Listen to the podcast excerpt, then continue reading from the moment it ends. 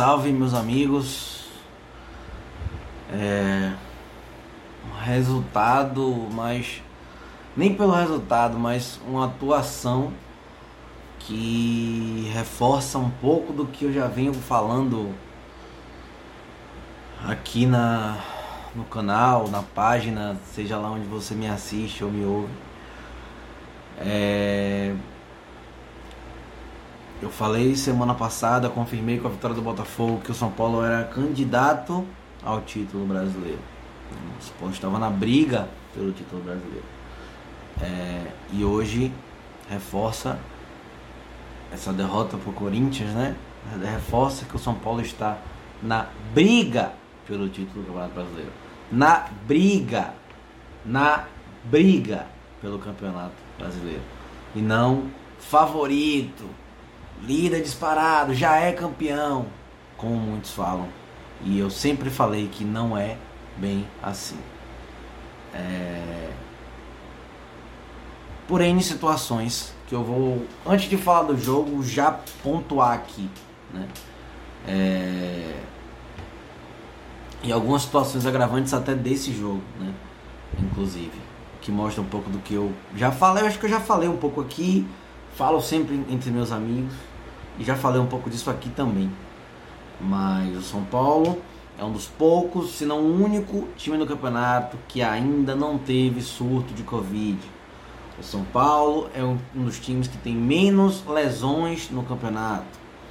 E o São Paulo não tem um grande elenco, não tem peças de reposição à altura para todas as posições. E essas adversidades, suspensão, é, por cartão, por expulsão. São Paulo teve nenhuma expulsão brasileira ainda, mas pode vir a acontecer. Um possível, possíveis casos de Covid pode vir a acontecer. Impossíveis lesões podem vir a acontecer. O jogo de hoje foi Luciano, né? É... E aí, Luciano, talvez seja o jogador mais importante do time. Luciano sai do time, quem é o substituto? Pablo né, que eu vou tentar não ser cruel, tá? É um jogador que foi contratado com expectativas, é uma contratação caríssima, foi contratado para ser solução dos problemas, mas não vem mostrando isso e assim até taticamente não cumpre a mesma função. O Pablo é mais um Brenner do que um Luciano, né? É, digamos assim, em campo pela característica. Não falta esforço, não falta empenho, mas tecnicamente eu acho que, não querendo ser cruel, mas o Pablo vive um momento. Vou usar a palavra péssimo, tá? Para não falar um pouco mais que isso. Eu não gosto de ser cruel com ninguém nem individualizar crítica. Quem me assiste sabe disso.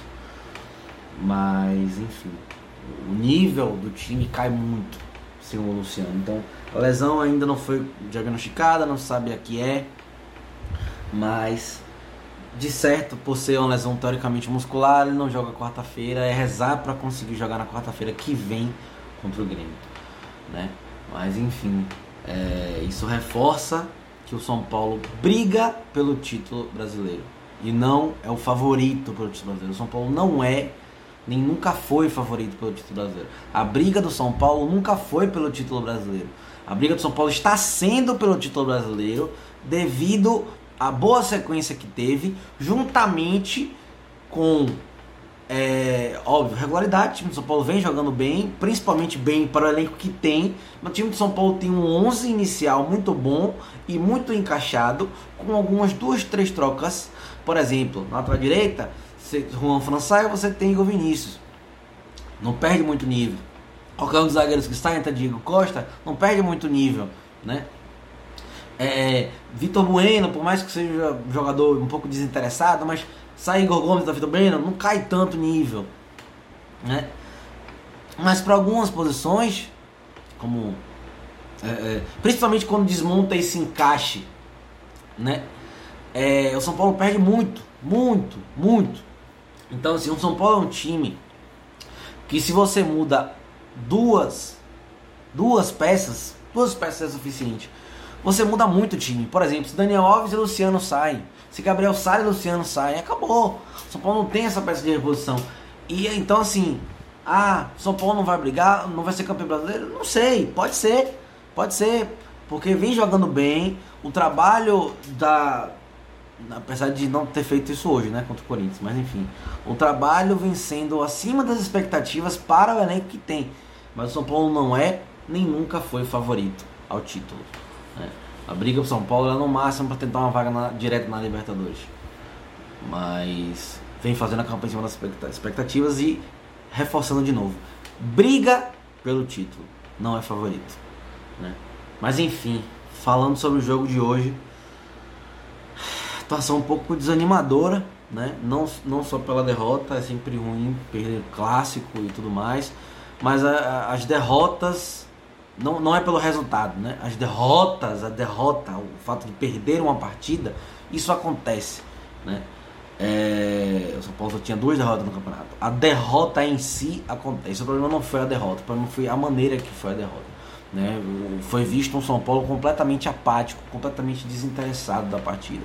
É um time acima de tudo que não conseguiu jogar. Né? É, existem outras situações? Existem. O Corinthians teve 11 dias de preparação. No intervalo em que o São Paulo jogou três jogos, o Corinthians não jogou nenhum. Né? Teve um intervalo de 11 dias. Nesse 11 dias o São Paulo fez três jogos, o Corinthians não fez nenhum. E o Corinthians teve 11 dias para se preparar, é, mirando o São Paulo na partida.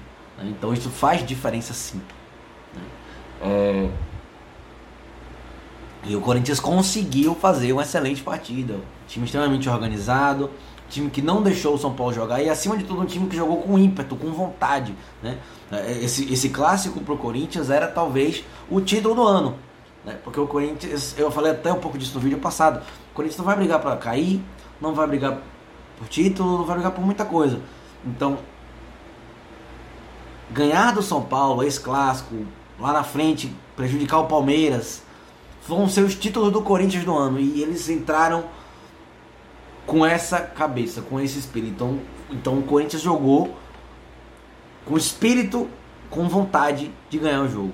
Né? Coisa que faltou um pouco pro, pro São Paulo hoje. Né? É... é um jogo até, até difícil de falar porque é, é chato demais, é chato demais. É, e é o que eu falei, não é a derrota, é o, o jogo. O São Paulo jogou muito mal hoje. Né? O, o, time do Corinthians marcava em duas linhas claras de quatro, é, fazia um pouco da pressão na saída de bola. E o São Paulo errou muitas vezes na saída de bola. Né? No começo do jogo, no primeiro tempo, o Corinthians conseguia conseguiu três, quatro contra-ataques que teve a oportunidade de fazer mais de um gol. Né? Lá Natel saiu de cara com Volpe, na outra oportunidade houve um chute para fora, né? E o gol do Corinthians saiu também na fã individual. O São Paulo estava no campo de ataque. O São Paulo estava com a bola dominada, uma bola até fácil. E todo mundo no campo de ataque. E o Reinaldo vai tentar um. Tá na lateral esquerda, vai tentar um passe para dentro, pelo pro meio. Só que é um passe que você não pode fazer assim. É um passe que você tem que fazer sabendo que você vai acertar. Porque se você erra, o time inteiro do São Paulo está no meio campo para frente. Então você deixa um corredor do meio completamente livre. E foi isso que aconteceu. Reinaldo errou um passe, claro, fácil, simples, deu a bola no pé do jogador, mas ele meteu na frente, Otero ganhou na, na corrida e saiu de cara com o Volpe fez o gol, sabe? É, é, é, então, assim, eu não tenho como culpar nesse caso a marcação errada do São Paulo, porque era uma bola fácil que o São Paulo estava atacando, o dominado no campo de ataque e Reinaldo errou um passe simples tentando inventar uma jogada. Né? É... Então, assim, o São Paulo sim teve problemas de recomposição defensiva, o Corinthians conseguia encaixar é, contra-ataques com muita facilidade. Né? Como eu falei, poderia no primeiro tempo fez um, poderia ter feito dois ou três.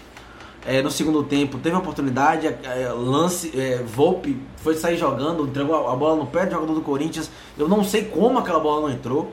Né? Então, assim, foi uma vitória justa do Corinthians, de um time que teve sim mais tempo de descanso, teve sim mais tempo de preparo, né? estava muito mais inteiro fisicamente, sim, mas é, mérito para uma equipe muito mais organizada e com muito mais ímpeto, com muito mais gana, com muito mais vontade no jogo de hoje, coisa que o São Paulo não teve. É...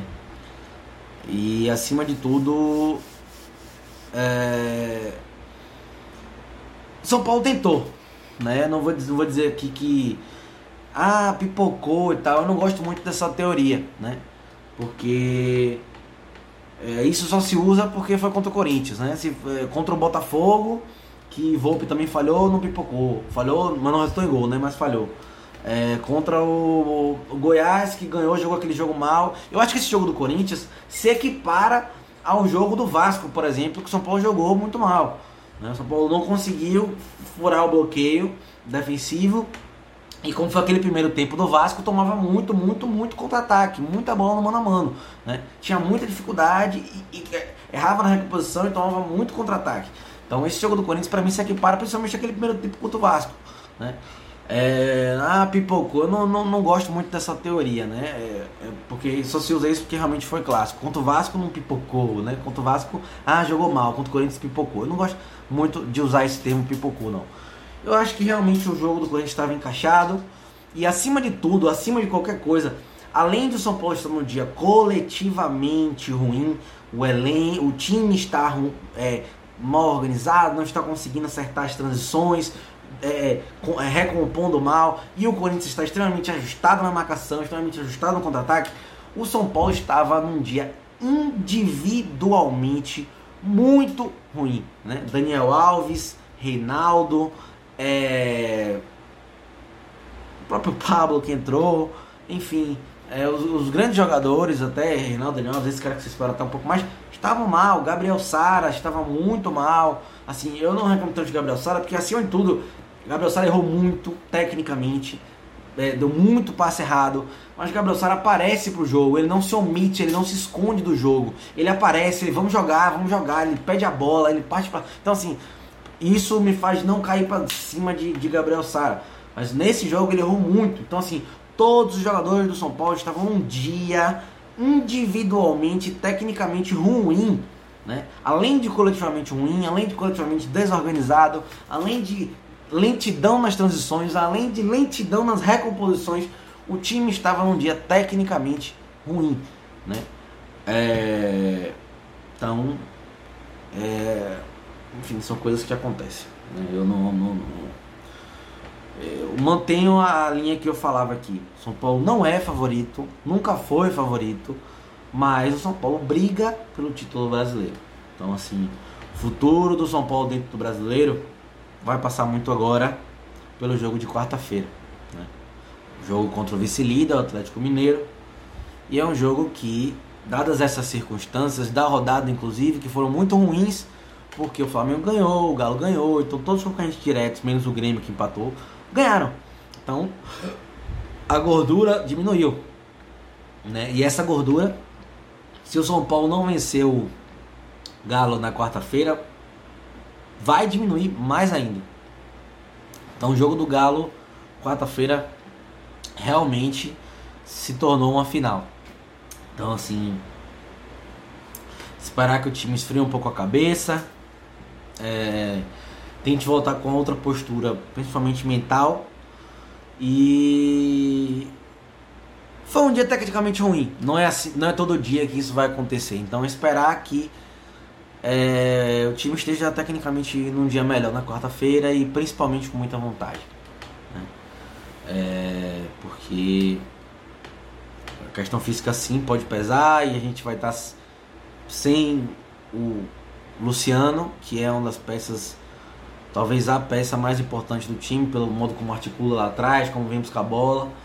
Mas, é, como eu falei, essas coisas acontecem e ainda vão continuar acontecendo no Campeonato Brasileiro. E o São Paulo vai ter que suportar isso.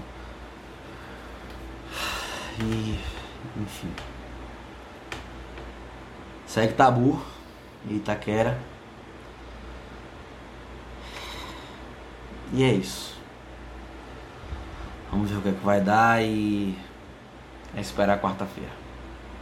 Valeu? Tamo junto. E até a próxima.